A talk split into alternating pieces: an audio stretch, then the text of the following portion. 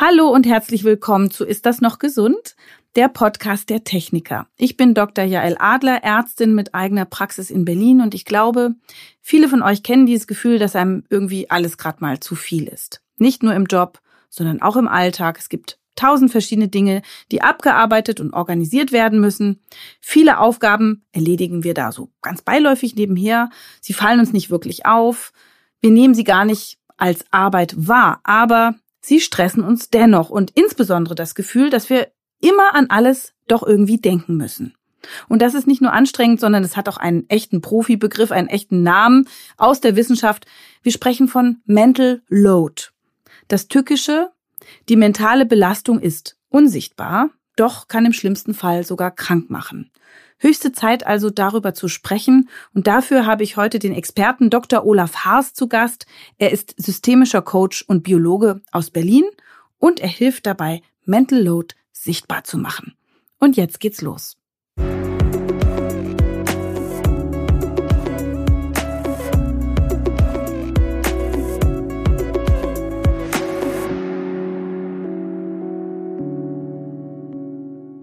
Hallo, Herr Dr. Haas, herzlich willkommen und danke, dass Sie sich die Zeit nehmen. Wir haben gerade beide festgestellt, wir haben unsere Praxen gar nicht so weit auseinander. Hallo. Ja, hallo. Ja, vielen Dank, dass ich mir die Zeit nehmen darf, hier äh, mit, mit Ihnen zu sprechen über so ein wichtiges Thema wie Mental Load. Und ähm, wo Sie gerade erwähnt haben, die Praxis. Ich habe tatsächlich äh, zunehmend, gerade jetzt in der Corona-Zeit, ähm, Menschen, die wegen Mental Load im weitesten Sinne, also einer hohen Belastung äh, zu mir kommen und Hilfe suchen. Und ich bin äh, sehr dankbar und glücklich, dass die TK mit dem Podcast hier dieses Thema aufgreift und zur Sprache bringt. Ist denn sowas ein Tabuthema? Also ist das so ungewöhnlich? Nein, in, in dem Sinne ist es nicht ungewöhnlich. Über Stress äh, spricht man ja den ganzen Tag sozusagen. Jeder sagt, äh, wenn er gut ist sozusagen, ich bin gestresst. Das ist so ein Markenzeichen, dass man viel zu tun hat, dass man wichtig ist. Aber zu sagen, dass es einem zu viel ist, dass man es nicht mehr packt, dass einem alles über den Kopf wächst und man nicht mehr zur Ruhe kommt, das ist eher ähm, nicht, worüber man äh, mit Hinz und Kunst spricht. Und das ist tatsächlich auch das Problem. Zu erkennen, dass man äh, unter Mental Load wirklich leidet und in Gefahr ist. Ist Mental Load eigentlich ein Fachbegriff? Es kommt aus der Stressforschung der 70er Jahre.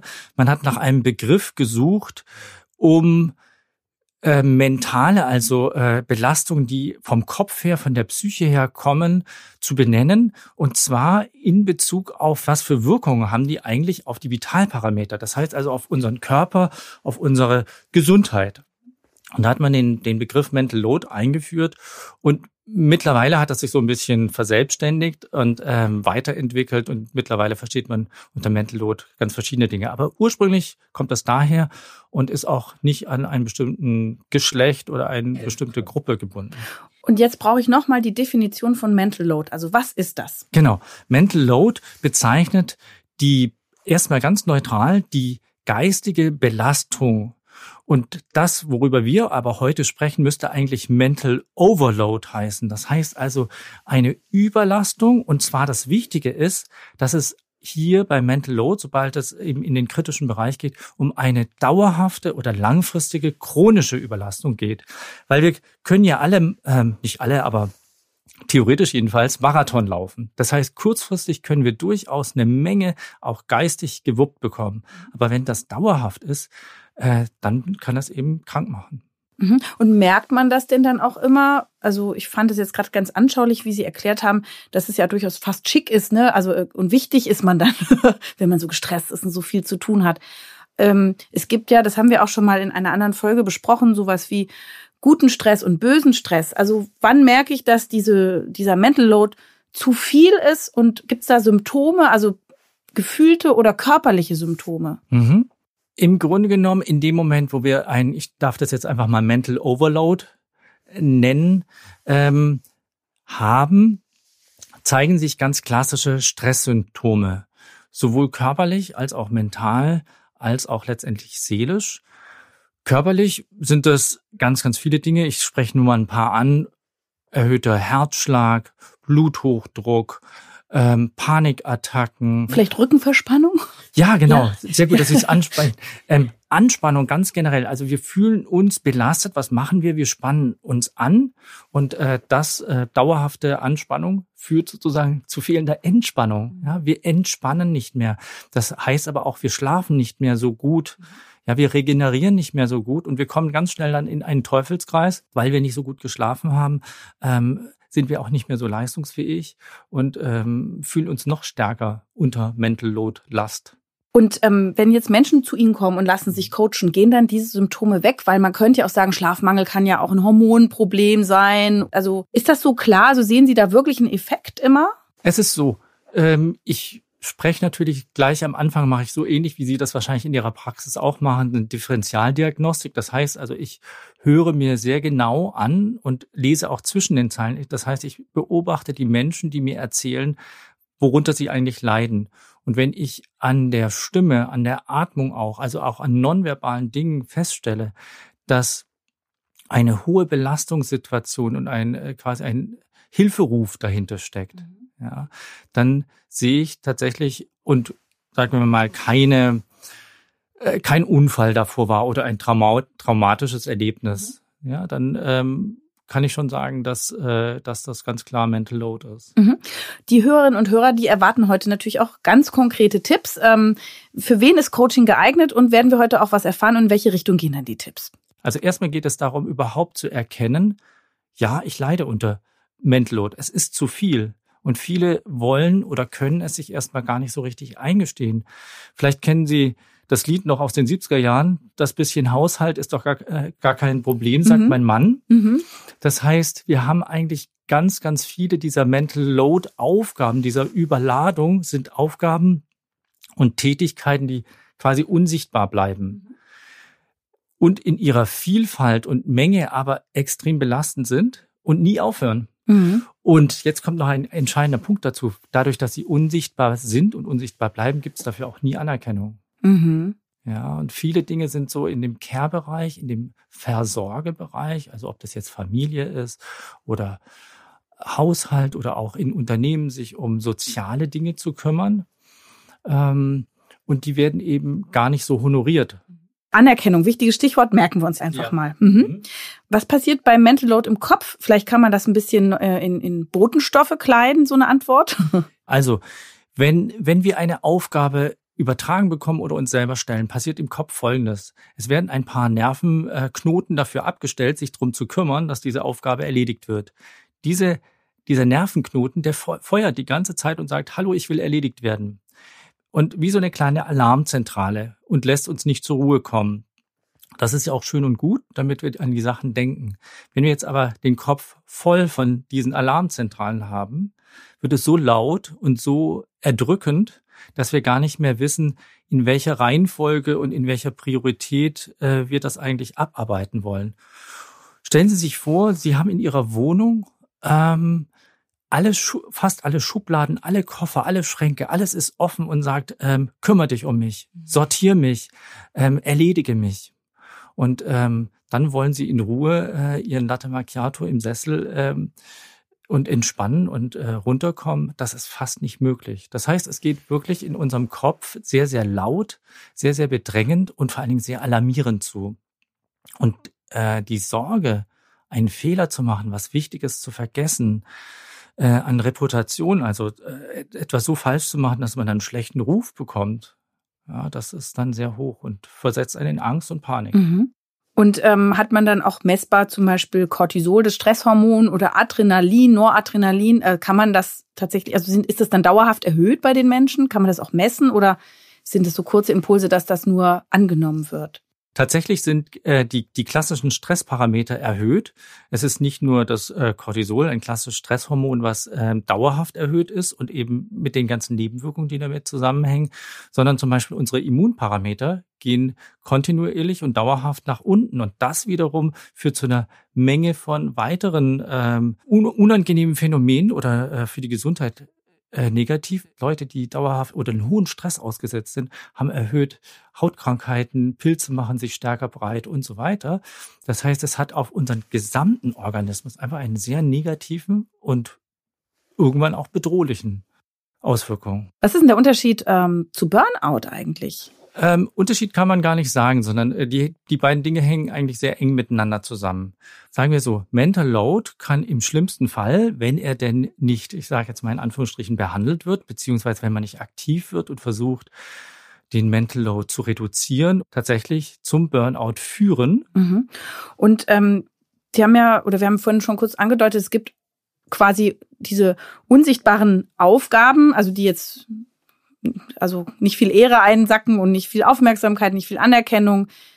Was sind denn das für Aufgaben? Können Sie mal ein paar Beispiele geben? Sehr, sehr gerne.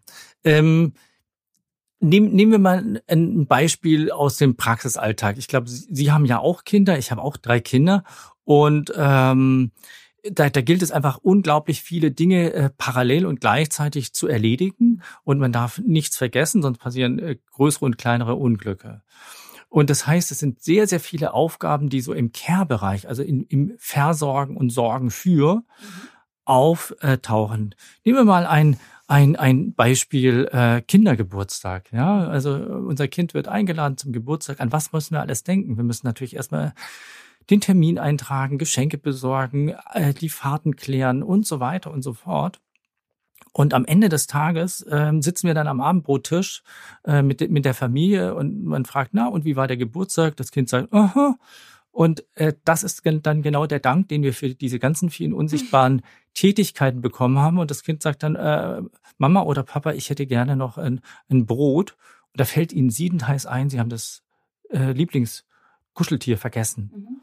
Und jetzt kommt also sozusagen noch zu diesem Stress, den sie den ganzen Tag hatten, noch dazu, ich bin eigentlich ein Rabenvater oder eine Rabenmutter. Mhm. Wie kann es mir nur passieren, dass ich das Wichtigste vergessen habe? Mhm. Ja, und dann werden gleich wieder neue Schubladen aufgezogen. Wie löse ich das Problem? Ja, wie bringe ich mein Kind äh, in, ins Bett? Aber das mhm. muss nicht unbedingt mit, mit Kindern sein. Äh, im, Im Job sind wir auch ganz oft mit äh, Mental Overload konfrontiert. Und was ist jetzt dann Care-Arbeit? Care-Arbeit ist alles, ähm, also wir kennen das aus dem gesellschaftlichen Diskurs, gerade jetzt in der Corona-Zeit ist es ja auch wieder aufgeflammt, wird es adäquat eigentlich gewertschätzt, bezahlt auch. Also alles, was wo es um Kümmern geht, also im, im die Erzieherin, der Erzieher ähm, im Krankenhaus, die äh, Pflege mhm. ähm, und das wird oft gar nicht in der Form honoriert, äh, was es eigentlich an, an Wertschätzung bedarf, mhm. auch finanziell. Mhm. Und es wird eben überproportional von Frauen heutzutage ah. immer noch gemacht. Mhm. Ja, also viele Care-Aufgaben liegen ähm, doch bei Frauen nach wie vor. Und sind das dann auch die Berufsgruppen, die sich tatsächlich so gestresst dann fühlen? Also haben die einen Mental Overload, weil sie auch zu wenig Anerkennung für ihre Arbeit bekommen? Ja, das kann man auf jeden Fall sagen. Also das Thema Anerkennung ist ein ganz, ganz wesentlicher Punkt. Wenn wir viel leisten und dafür auch viel Anerkennung bekommen, dann ähm, befriedigt das äh, unser Belohnungssystem mhm. und äh, das sorgt dafür, dass der Mental Load sinkt und dass sozusagen Heilung wieder eintritt, ja, dass, dass wir wieder runterkommen und ähm, belohnt werden für das, was wir getan haben. Und ähm, ich möchte nur ein sehr provokantes Beispiel äh, sagen, was auch genau in unsere gesellschaftliche Diskussion im Moment ist. Ähm, wenn ein Mann zum Beispiel sagt, ähm, oh du Schatz, ich habe den Müll runtergebracht und ich habe sogar eine neue Tüte ein, äh, reingemacht in den Müll, dann bekommt er als Antwort, oh, toll, vielen Dank, du bist äh, der Größte. Und du ja? hast mir geholfen, obwohl es ja eigentlich die Aufgabe von beiden wäre, ne, sich um Haushalt und Genau. Zu, zu und eine, eine Frau, und da, da kommen wir schon, aber das sind eher anerzogene, sozialisierte Geschlechterunterschiede, dass eine Frau gar nicht zu ihrem Mann abends sagen würde, du übrigens, ich habe den Müll runtergebracht und sogar einen neuen Müllbeutel rein, ja, sondern das ist selbstverständlich, das gehört, äh, empfindet sie auch vielleicht nicht nur als ihre Aufgabe, sondern als einfach ganz normal. Und dafür bekommt sie da deswegen auch nie ein Dank. Während wenn ein Mann äh, ein, ein, ein Kind vom Kindergarten abholt, dann sagen wir, toll, dass sie sich die Zeit nehmen, trotz ihrer verantwortungsvollen Jobs, sich um die Kinder auch noch zu kümmern. Ja. Und dieses Speak out loud, das heißt darüber sprechen, was man alles tut, sich darüber ähm, ja, zu, man, wir sagen immer zu offenbaren, also wirklich zu sagen, hey, ich habe wahnsinnig viel heute gemacht. Und dafür möchte ich auch die entsprechende Anerkennung. Das ist ein wesentlicher Schlüssel. Also auch das Thema Müll rausbringen, dann doch auch aussprechen oder oder ab wann spricht man was aus? Oder könnten auch, könnten diese Männer in diesem Beispiel, das betrifft ja bestimmt nicht alle, könnten Nein, die auch ein bisschen bescheidener sein und denken, das gehört einfach dazu? Auf, auf jeden Fall. Das war natürlich ein, ein sehr überspitztes und sehr klischeehaftes äh, Beispiel. Wir haben ja zum Beispiel den Equal Day, ja, also wo darüber gesprochen werden soll, sind die Aufgaben eigentlich gerecht, äh, auch zwischen den Geschlechtern oder zwischen den äh, Verantwortlichen mhm. geteilt? Wie kann man das äh, besser aufteilen und darüber ins Gespräch kommen? Mhm. Und das, glaube ich, ist das, äh, äh, wo Sie auch gesagt haben, ja, was kann man denn tun? Das ist der erste oder das ist der zweite Schritt, darüber ins Gespräch kommen, was belastet mich eigentlich? Was mache ich eigentlich? Was sind die Tausenden von Kleinigkeiten und was kann ich davon abgeben? Und ähm, genau, mich dadurch entlasten. Und ist denn jetzt Mental Load oder Overload ein eher so ein Frauenthema, weil die Frauen eben so wenig Anerkennung, jetzt in diesem Beispiel zumindest, bekommen, so viel selbstverständlich machen, sich nicht immer ein Lob und eine Anerkennung einholen aktiv? Sind die da mehr gefährdet? Das ist ein, da, da, begebe ich mich auf jeden Fall auf ein Glatteis-Thema, weil in dem Moment, wo man über ähm, Genderfragen und Geschlechterunterschiede äh, spricht, ähm, kommt man in schwieriges Fahrwasser. Aber ähm, auf dem Weg hierher bin ich an einem Schild vorbeigekommen, das kennen Sie sicherlich, das war der Fußweg und der war mit einem blauen Schild markiert. Da war eine Frau mit einem Rock abgebildet und einem Kind an der Hand. Mhm. Das heißt also ein Symbol für, äh, wer führt die Kinder an der Hand? Die Frau. Mhm. Und wir haben das Jahr 2021. Ja. Und diese äh, dezenten Signale haben wir überall. Und das führt einfach dazu, dass Frauen ähm, sehr oft in bestimmte Rollenmuster immer noch hineingedrängt werden. Einmal ein sehr ähm, altmodisches, klassisches Frauenbild. Mhm gegebenenfalls auch Mutterrolle, wenn Kinder dabei mhm. sind. Und gleichzeitig sollen sie aber ähm, die total gleichberechtigte, ähm, super erfolgreiche Geldverdienerin, gesellschaftlich äh, hochwertigen Job und, und so weiter haben, aber natürlich auch alle anderen Sachen. Mhm. Und diese beiden Rollenbilder, die kriegt man eigentlich nicht wirklich zur Deckung. Mhm. Und das führt zu Stress. Immer, wenn ich etwas versuche zu machen, was eigentlich nicht funktioniert, dann komme ich in Stress. Und wie ist es für Männer, also die das ja natürlich mhm. auch mal entwickeln können, ja. ein Mental Overload? Was haben die da eher für Symptome und Ursachen? Ja, ähm, Männer haben, also auch hier muss man wieder mit Pauschalisierung natürlich sehr aufpassen, aber Männer haben oft eine ganz andere Strategie, mit Mental Overload umzugehen. Mhm. Ein, ein Mann versucht äh, schneller ähm, Tools und Strategien zu finden. Also ich habe zum Beispiel in, in, in meinen ähm, Coachings sehr viel häufiger Männer, die sagen, ich möchte ein, äh, ich möchte besser im Zeitmanagement und Organisation werden. Und ähm, die suchen sich Methoden raus, ähm, ihren Mental Load durch Tools, durch Tricks, durch Arbeitsmethoden zu erleichtern. Mhm. Das sagte uns neulich auch der Psychiater. Der sagte, da fragen Menschen dann einfach nach Tabletten, wie werde ich noch leistungsfähiger? Dabei darf man auch irgendwann mal eine Pause machen. Genau, genau. Pause, da sprechen Sie schon ein ganz wichtiges Wort an. Ähm, Männer sagen zum Beispiel sehr viel häufiger, ähm, jetzt mache ich was für mich. Ich gehe jetzt joggen. Ich äh, schaue jetzt fern. Ich äh, gehe in meine Hobbywerkstatt. Ich gehe aufs Klo. Ich gehe aufs Klo und bleib da sehr lange, weil da sehr viele interessante Zeitschriften sind. Ähm, und, und haben auch viel weniger das Problem, dass zum Beispiel, wenn Besuch kommt, dass die Wohnung nicht super aufgeräumt ist. Ähm, das heißt also, dieser Anspruch an sich selber, bestimmten Rollenvorstellungen gerecht zu werden, ähm, tritt da einfach seltener oder weniger vehement auf und dadurch kann man schneller auch wieder runterkommen vom Mental Load. Mhm. Ach, interessant. Ich hatte den Eindruck, bei Männern ist es so, wenn die vielleicht eine Depression haben, äh, dann haben sie womöglich äh, Rückenschmerzen oder Herzprobleme, hohen Blutdruck und werden dann auch körperorientiert behandelt. Und da guckt man nicht so sehr auf die Seele, auch weil die Männer das nicht so anbieten. Ich habe eigentlich gedacht, dass Männer von Mental Load schlimmer betroffen sind, weil sie eben nicht so in sich hineinhören, womöglich und so über Gefühle sprechen. Das scheint jetzt aber doch nicht so zu sein. Ähm, ich würde sagen, die, die Gruppe von Mental Load bei, bei Männern ist kleiner, einfach dadurch, dass sie ähm, erstens mal äh, mit bestimmten gesellschaftlichen Selbsterwartungen weniger zu kämpfen haben als, als Frauen im Durchschnitt und weil sie eben andere Strategien äh, verfolgen, dieses Mental Load auch wieder loszuwerden. Also sehr viel ähm, stärker körperlich auch äh, sich abreagieren. Mhm. Ja, also äh, laufen gehen, äh, schnell Auto fahren, mhm. alle möglichen Dinge. Und wir können über unseren Körper, man ja auch in ganz vielen Studien nachgewiesen, unglaublich gut den Mental Load reduzieren. Und äh, da sind wir auch schon äh, bei ein paar Möglichkeiten, die man ganz konkret praktisch umsetzen kann. Also geht los bei autogenem Training, ein hervorragendes Mittel, ganz einfach, ohne Hilfsmittel jederzeit einsetzbar, um Mental Loads zu reduzieren. Mhm. Ähm, Yoga, mhm. ähm, also alles Dinge, die auch den Körper, die Atmung, äh, sozusagen das Biofeedback mit einbeziehen. Mhm. Weil nur zu sagen, ich bin jetzt äh, sozusagen nicht mehr gestresst oder Mental Load, funktioniert nicht. Wir brauchen ein äh, Auslassventil. Mhm. Woran merke ich persönlich jetzt gleich, wenn ich mich nach diesem Podcast selber mal anschaue, dass ich Mental Load haben könnte? Ja, also wenn, wenn ich zum Beispiel feststelle, dass ich mich gestresster fühle und zwar dauerhaft gestresster fühle. Mhm. Wenn ich seltener zur Ruhe komme, wenn ich Einschlafschwierigkeiten habe, wenn ich nachts aufwache, ähm, wenn sich das Kopfkarussell dreht, obwohl ich mich versuche zu entspannen. Mhm.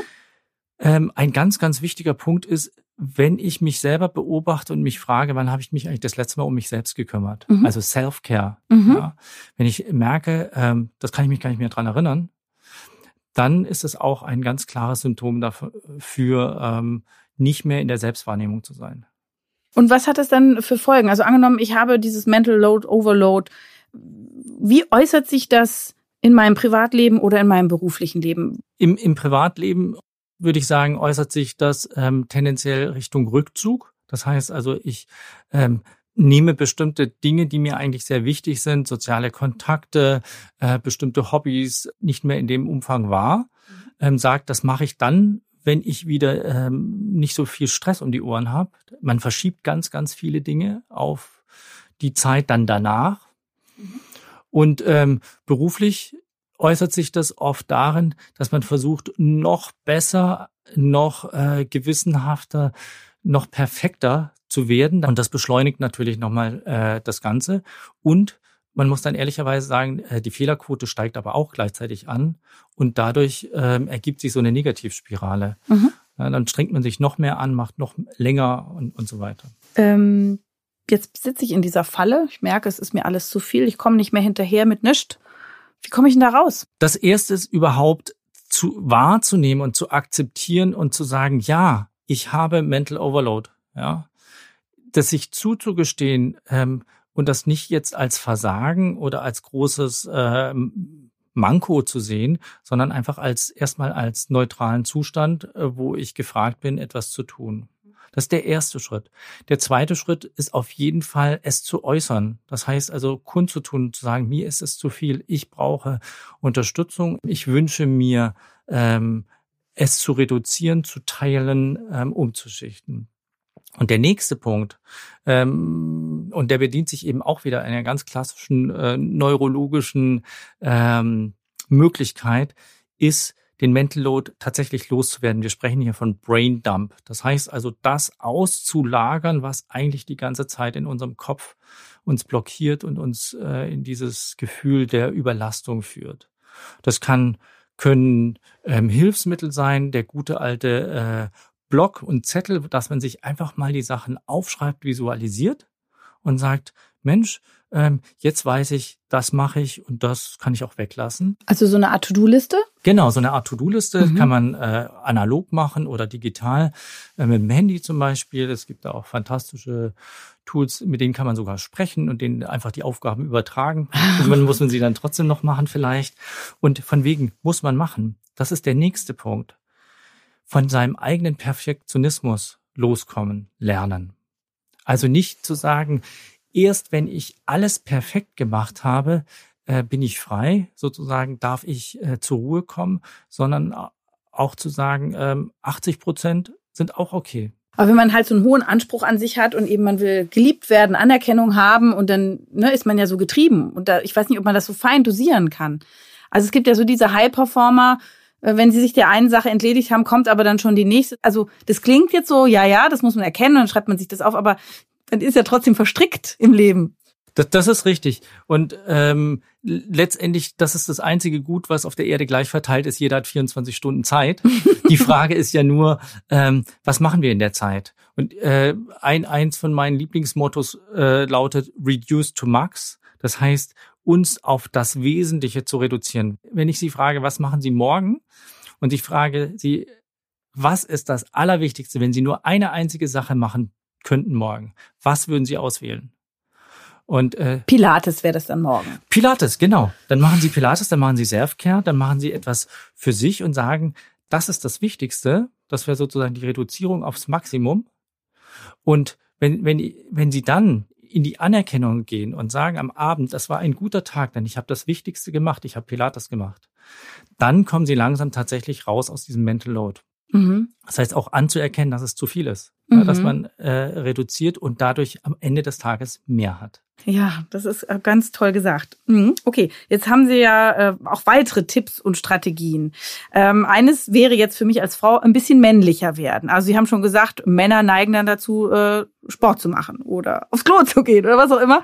Ähm, also welche konkreten weiteren Maßnahmen kann ich ergreifen?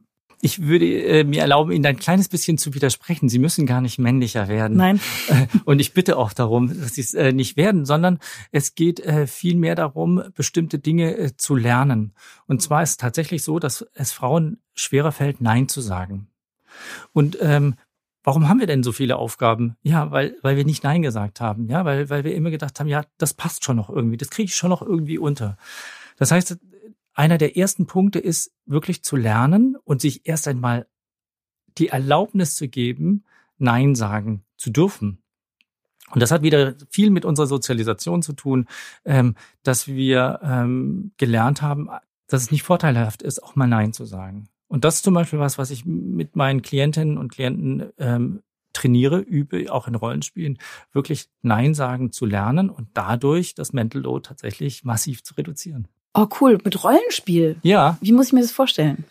Ähm, in, indem wir die Situationen nachspielen, ähm, wo sich die Menschen besonders äh, hohen Mental Load ausgesetzt fühlen oder sehr starker Belastung und dann ganz verschiedene Varianten wählen und sozusagen die Klientinnen und Klienten merken, oh, ich habe ja nicht nur eine Variante, wie ich darauf reagieren kann, ich habe ja ein ganzes Portfolio, ich habe ja eine ganze Möglichkeit und dadurch merken sie, oh, ich kann selbstwirksam werden, ich kann selber tatsächlich meine Situation beeinflussen und ich bin gar nicht so hilflos oder dem so ausgeliefert, wie ich gedacht habe. Und das führt oft zu so einem richtigen ähm, Kick, die Situation anzugehen und dann kommen sie das nächste Mal und sagen, oh, ich habe das an schon ein paar Stellen ausprobiert und das hat total funktioniert und es ist gar nichts Schlimmes passiert. Die Leute waren trotzdem nett zu mir. Können Sie mal ein Beispiel geben?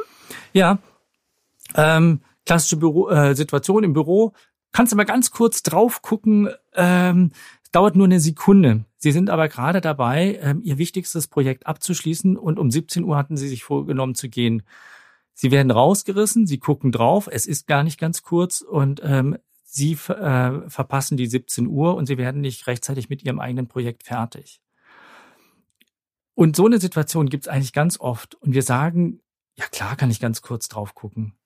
Und hier zu sagen, ich könnte auch sagen, ähm, ich gucke da gerne drauf, hat es noch Zeit bis morgen. Oder ich könnte sagen, ich mache das sehr, sehr gerne für dich, aber heute kann ich nicht. Das nächste Mal gerne.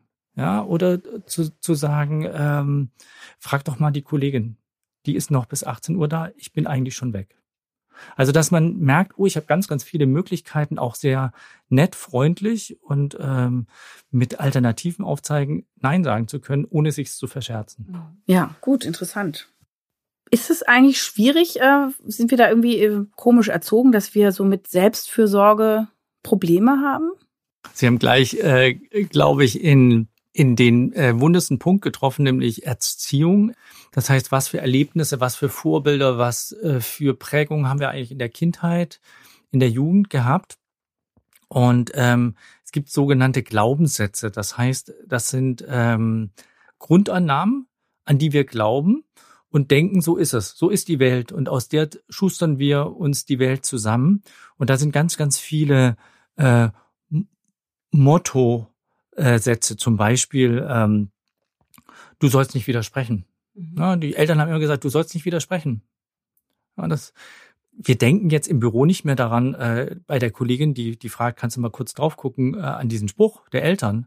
Aber das ist so tief in uns drin, dass wir sagen, wir können da doch nicht widersprechen. Mhm. Ja. Und das führt letztendlich dazu, dass es so schwierig ist, uns um uns selbst zu kümmern, weil wir so abhängig sind von diesen nicht sichtbaren Glaubenssätzen. Und das ist zum Beispiel auch eine Arbeit, die kann man sehr schwer alleine machen.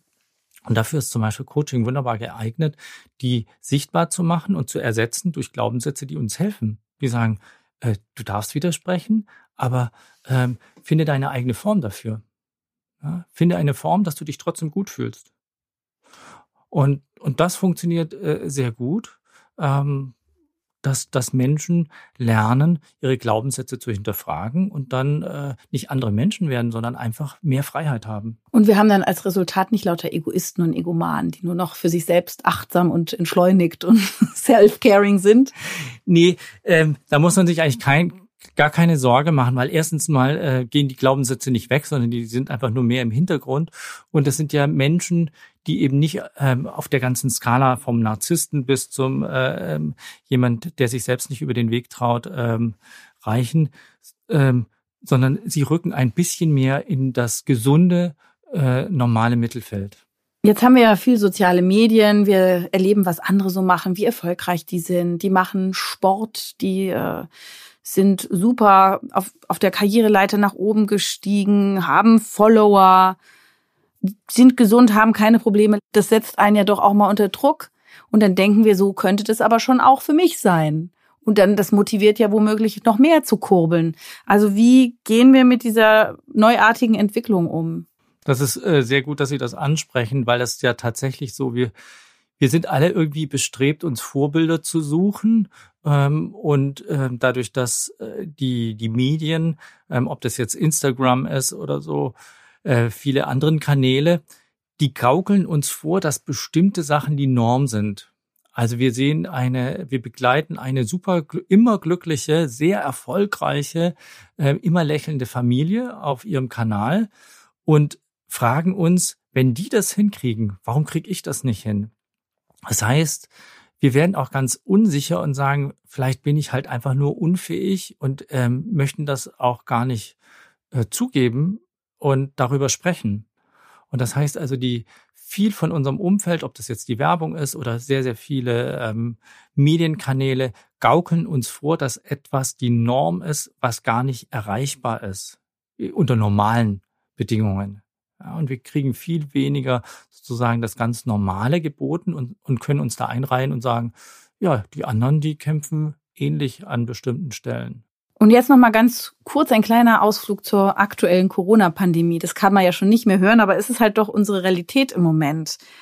Äh, welchen Einfluss hat das auf diese, tja, auf diese vielen Anforderungen? Man ist jetzt auch im Homeoffice gemeinsam und muss die Kinder betreuen und den beruflichen Anforderungen äh, gerecht werden. Also was beobachten Sie für eine Veränderung äh, bei Ihren Klienten? Ähm, ich werde zum Beispiel sehr viel häufiger in der äh, Funktion des Mediators. Also Konflikte sind sehr viel häufiger da. Die Nerven liegen sehr viel stärker blank.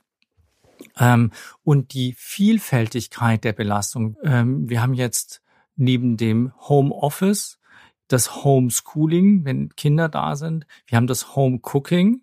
ähm, wir haben ganz, ganz viele Dinge, die jetzt alle zu Hause und zwar auch in der Verantwortlichkeit zu Hause liegen. Und wir haben ganz oft die Infrastruktur gar nicht dafür. Ne? Wir haben äh, weder die technische, noch die räumliche, noch die Kompetenzen dafür. Wir sind ja keine ausgebildeten Lehrer jetzt zum Beispiel für Homeschooling. Ähm, wir haben es auch verlernt, uns jeden Tag was zu kochen, weil das hat man halt ähm, anders jahrelang geregelt. Und diese Vielfältigkeit der zusätzlichen Verantwortung führt tatsächlich zu einem deutlichen Anstieg von Mental Load Fällen. Manchmal ist es ja so, dass Menschen gar nicht so viel objektiv äh, performen oder ne, so, also die sozusagen von außen aus gesehen doch einen geregelten Alltag haben, so viele Anforderungen sind es nicht, die Kinder sind vielleicht schon aus dem Gröbsten raus und im Beruf ist jetzt auch ne, keine zehn Stunden Tage, sondern normale regulierte Arbeitszeiten und trotzdem fühlen sich diese Betroffenen wahnsinnig überlastet. Ist das dann doch was Psychologisches oder also ist das neurotisch? Das ist ja wirklich, sind ja ganz unterschiedliche Leistungsniveaus, ähm, die dieses Gefühl des Mental Overloads auslösen können. Ja, das, das, das ist richtig. Da müssen wir vielleicht nochmal einen ganz kleinen Schritt zurückgehen und uns nochmal klar machen, was ist denn eigentlich ähm, Stress? Was ist denn Überforderung? Und das ist, ähm, wo der eine sich drauf total drauf freut, äh, vor vielen Menschen einen Vortrag zum Beispiel halten zu dürfen, ähm, ist die andere Person schon völlig gestresst, dass da zwei Leute zuhören. Und das heißt, den Stress per se, den gibt es eigentlich gar nicht, sondern der entsteht in unserem Kopf immer als Diskrepanz, als äh, Unterschied zwischen dem, was wir glauben, leisten zu können und was tatsächlich an gefühlter Anforderung da ist. Und das, deswegen ist es auch so unterschiedlich, wann Menschen eigentlich in eine Mental Overload Situation kommen und die auch artikulieren können oder müssten, sollten. Mhm. Und ähm, dass andere eigentlich noch viel, viel mehr machen und sagen, mir geht's gut, ähm, ich fühle mich überhaupt nicht äh, überlastet oder belastet. Ich finde, äh, mir geht es sehr gut damit. Mhm. Und was aber, wenn das Umfeld dann immer sagt, na ja, jetzt arbeite mal nicht zu viel, du machst doch viel zu viel, du nimmst dir ja nie Pausen und Ruhephasen, guck mal, wie wir das machen, das gibt's ja auch. Wie mhm. geht man denn damit um? Haben die vielleicht recht und man, man lügt sich selber an? Wenn man keine Ruhepausen tatsächlich macht und Erholungsphasen in seinem Leben regelmäßig einbaut, ist man auf jeden Fall ein Kandidat für Mental Overload. Weil wir brauchen diese ähm, Entspannungsphasen, dieses Loslassen, so wie wir einatmen, müssen wir auch wieder ausatmen. So wie wir wach sind, müssen wir auch wieder schlafen. Anspannung, Entspannung, das ist so das, das Lebensgrundprinzip. Und ich darf Ihnen vielleicht noch eine kleine Anekdote aus der Evolutionsbiologie hm, erzählen. Unsere Vorfahren haben ja in Höhlen gelebt. Und in der Höhle war einiges los. Und wenn man dann aus der Höhle rausgekommen ist, dann war draußen was ganz anderes los. Ja, da gab es Chancen und Gefahren da draußen. Und wir mussten den Kopf frei halten, haben. Und vielleicht kennen Sie die Situation, Sie äh, gehen in den Keller und wollen Milch holen. Und dann stehen Sie unten im Keller und wissen nicht mehr, was Sie wollten. was ist da passiert? Sie sind durch eine Türe durchgegangen, das heißt durch einen Eingang, durch den Kellereingang. Und da gibt es ein Reset im, im Kopf. Da wird sozusagen das Kurzzeitgedächtnis äh, zurückgesetzt und wir haben den Kopf frei. Und genau das hat uns das Überleben früher gesichert, dass wir nämlich, wenn wir aus der Höhle rausgetreten sind, ähm, uns konzentrieren konnten, tatsächlich, was ist jetzt gerade aktuell da? Auf was müssen wir uns konzentrieren? Und in der Corona-Zeit, wann gehen wir denn noch aus dem Haus? Ja, und ähm, das heißt, wir haben ganz selten nur noch einen Reset. Und es kommt jetzt zu einem äh, sozusagen immer, immer stärkeren Anhäufung und nie mehr einen richtigen Reset. Und das kann man auch provozieren, indem man natürlich rausgeht, äh, meditiert und so weiter. Ja, erzählen Sie nochmal über Meditation und Yoga. Ja, ähm, Meditation ist ja genau das Üben, so wie wenn Sie Liegestütze üben, damit Sie kräftige Oberarme bekommen, ist Meditation, damit Sie ein, ein kräftiges Reduzierung von Mental Load bekommen. Mhm. Das heißt also, wir versuchen durch Meditation den Kopf, den Geist frei zu machen von den Tausenden von Gedanken und Anforderungen, die wir eigentlich so empfinden. Wie geht Meditation? Meditation ist ein ein Üben. Man kann es sozusagen nicht äh, ad hoc lernen, sondern es ist ein, ein kontinuierlicher Prozess, wo man versucht, seinen Geist zu beruhigen und zur Ruhe zu bringen. Zum Beispiel, indem sie anfangen, äh, bewusst mit ihrem Atem umzugehen, indem sie regelmäßiger tief einatmen, den Atem eine Weile halten, sozusagen zur Ruhe kommen und dann wieder genüsslich ausatmen. Wann machen wir das schon? Wir haben eine, so eine Hechelatmung normalerweise im Alltag und einfach mal drei Atemzüge ganz langsam und ruhig atmen. Das führt nachweislich äh, zu sofort einer Mental Load Entlastung. Mhm. Und jetzt fürs Meditieren ist eben diesen Prozess jetzt nicht nur drei Atemzüge lang zu machen, sondern zum Beispiel mal zehn Minuten, dann das zu steigern auf 15 Minuten. Und irgendwann gelingt es einem tatsächlich mal für eine Zeit lang ganz, ganz ruhig und nur mit sich und im Augenblick zu sein. Nicht an gestern, nicht an morgen zu denken und an keine Aufgaben, sondern einfach die Ruhe als äh, heilende Kraft wahrzunehmen. Jetzt das sagen Sie mal so einer wie mir. ich fange dann an zu meditieren oder versuch's dann und dann kommen Gedanken und dann merke ich, oh, jetzt hast du wieder gedacht, so ein Mist. das stresst einen doch dann. Also das muss man doch auch irgendwie, also so dieses zur Ruhe kommen, das finde ich jetzt, jetzt so leicht gesagt. das, das, das ist auch, da haben, haben Sie völlig recht, das ist so leicht gesagt und deswegen sage ich, das ist ein Weg, auf den man sich aufmachen kann. Ähm, wenn Sie angeleitete Meditation machen, dann erzählt Ihnen die Person die ganze Zeit, lassen Sie Ihre Gedanken kommen und lassen Sie einfach wieder los und ärgern Sie sich nicht drüber. Ja, also es nicht zu bewerten, sondern einfach zu sagen, das ist ganz normal, die Gedanken kommen, aber sie dürfen auch wieder gehen. Und irgendwann kommen seltener Gedanken. Und irgendwann werden die Abstände immer größer und die Leerpausen, die Erholungspausen wo wir wirklich unser Geist ganz entspannen, werden einfach fühlbar ähm, kräftig. Man soll das ja auch im Sitzen machen, ne? dass man nicht aus Versehen einschläft. Ja, äh, es ist besser. Vor allen Dingen ist, da kommt dann noch was ganz äh, Spannendes dazu. Wir haben ja überall Feedback-Sensoren im Körper.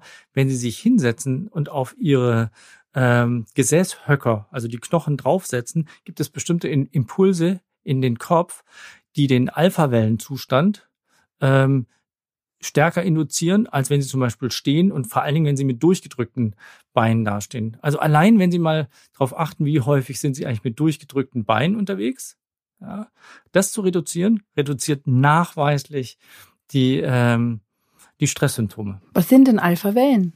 Alpha-Wellen ist, ähm, das, das Gehirn kann sich in verschiedene Zustände, wenn wir zum Beispiel schlafen, ähm, ist das Gehirn sehr, sehr aktiv, aber in einem anderen Aktivitätszustand als tagsüber. Und zwar in einem Zustand, den würde ich jetzt mal salopp als Aufräumen bezeichnen. Da werden, werden alle Dinge des Tages ähm, sortiert, ausgemistet, ähm, ein, eingeordnet. Und wir wachen, wenn wir gut geschlafen haben, eben erfrischt auf.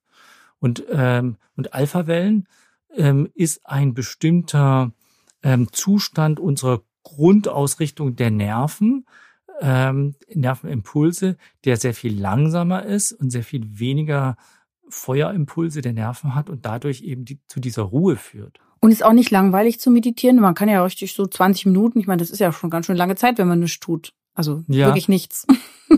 das stimmt. Ich würde sagen, als Einstieg äh, würde ich eher äh, sagen, ähm, sollte man auf jeden Fall lernen, autogenes Training. Das ist ähm, eine, eine einfachere und eine Methode, die können Sie überall machen und die funktioniert auch sehr schnell.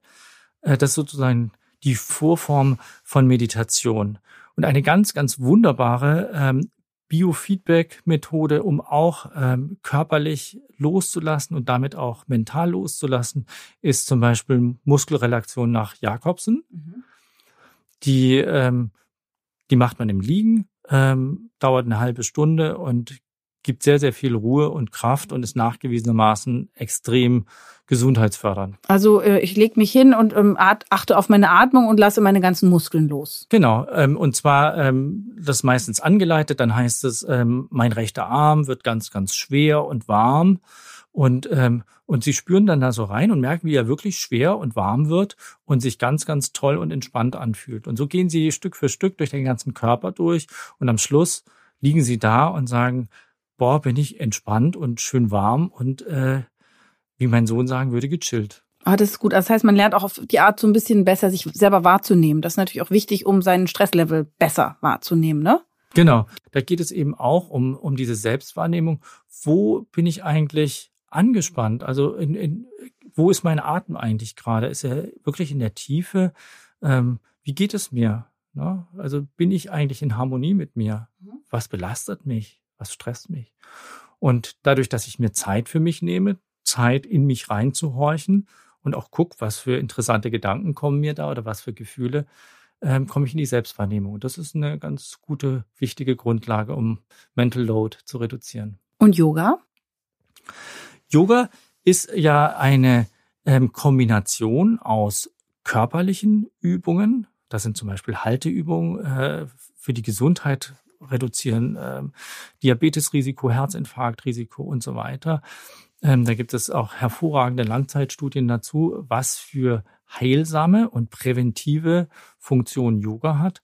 Und da kombinieren wir eben dieses Mentale, also Atmung, Konzentration und körperliche Übung, sowohl ähm, Halteübungen als auch eben Dehnübungen und so weiter miteinander. Das heißt, deswegen ist es eben ein sehr ganzheitlicher Ansatz und ähm, kann man mit wenigen Übungen, kann man ja auch zu Hause machen.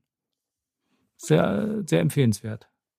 So, und was muss jetzt passieren, damit wir als Gesellschaft weniger unter Mental Overload leiden? Ja, wir ähm, wünschen uns natürlich alle ein, ein, ein glückliches, langes und gesundes Leben. Und da ähm, ist, würde ich sagen, ist der erste Schritt nicht zu sagen, die Politik soll es richten, sondern äh, die bittere Pille zu schlucken und zu sagen, nee, nur jeder kann es eigentlich selbst an erster Stelle angehen und sich auf den Weg machen. Und da, wie, wie wir heute ja besprochen haben, gibt es viele Ansatzmöglichkeiten. Ähm, sich erst einmal zu hinterfragen und klar zu machen, wo bin ich eigentlich belastet, wo kommt mein Mental Load her, wie hoch ist es, es auszusprechen, nach Umverteilung zu suchen, ähm, das zu artikulieren, also wirklich auszusprechen, zu sagen, es ist mir zu viel, und dann aktiv zu werden und zu sagen, ich möchte was ändern und ich kann auch was ändern. Eben durch Übungen, über die wir gerade gesprochen haben, wie autogenes Training, selbstwirksam werden, unter Umständen eben durch Coachings, durch verschiedene Maßnahmen, das aktiv anzugehen. Das hat uns alles jetzt Dr. Olaf Haas erklärt. Und ich bin jetzt mit ihm in, im Einklang. Wir atmen gemeinsam. Ich fühle mich tatsächlich frisch und entspannt. Und es war heute eine schöne Abwechslung für mich in meinem stressigen Alltag. Und kein Punkt auf der To-Do-Liste, sondern etwas ein Höhepunkt des Tages. Also vielen, vielen Dank für dieses schöne und interessante und inspirierende Gespräch. Das haben Sie äh, sehr schön gesagt und ich äh, bedanke mich bei Ihnen, dass ich hier äh, mit Ihnen mich unterhalten konnte zu so einem wichtigen Thema, was, glaube ich, einfach viele Menschen berührt und auch umtreibt. Und ich wünsche allen, dass Sie den Mut haben und die Lust verspüren, sich auf den Weg zu machen und ein bisschen an ihrem Mental Load zu arbeiten und ähm, dabei erfolgreich sind und ein zufriedenes und vor allen Dingen gesundes Leben weiterführen können. Vielen Dank, dass ich hier sein durfte. Das war's für heute. In 14 Tagen erscheint die nächste Folge von Ist das noch gesund? Vielleicht habt ihr bis dahin ein paar Minuten Zeit, uns in eurer Podcast-App zu bewerten. Wenn ihr Fragen habt oder auch Kritik oder Themenvorschläge, schreibt uns gerne an podcast.tk.de oder auch auf den Facebook- und Instagram-Kanälen der Techniker. Ich sag danke fürs Zuhören und bis zum nächsten Mal. Eure Jael Adler. Das war Ist das noch gesund? Der Gesundheitspodcast der Techniker. Alle zwei Wochen bekommt ihr hier auf dem Podcast-Kanal eine neue Folge zu hören. Welche Themen wir als nächstes behandeln, erfahrt ihr im Newsletter der Techniker. Danke fürs Zuhören und bis zum nächsten Mal.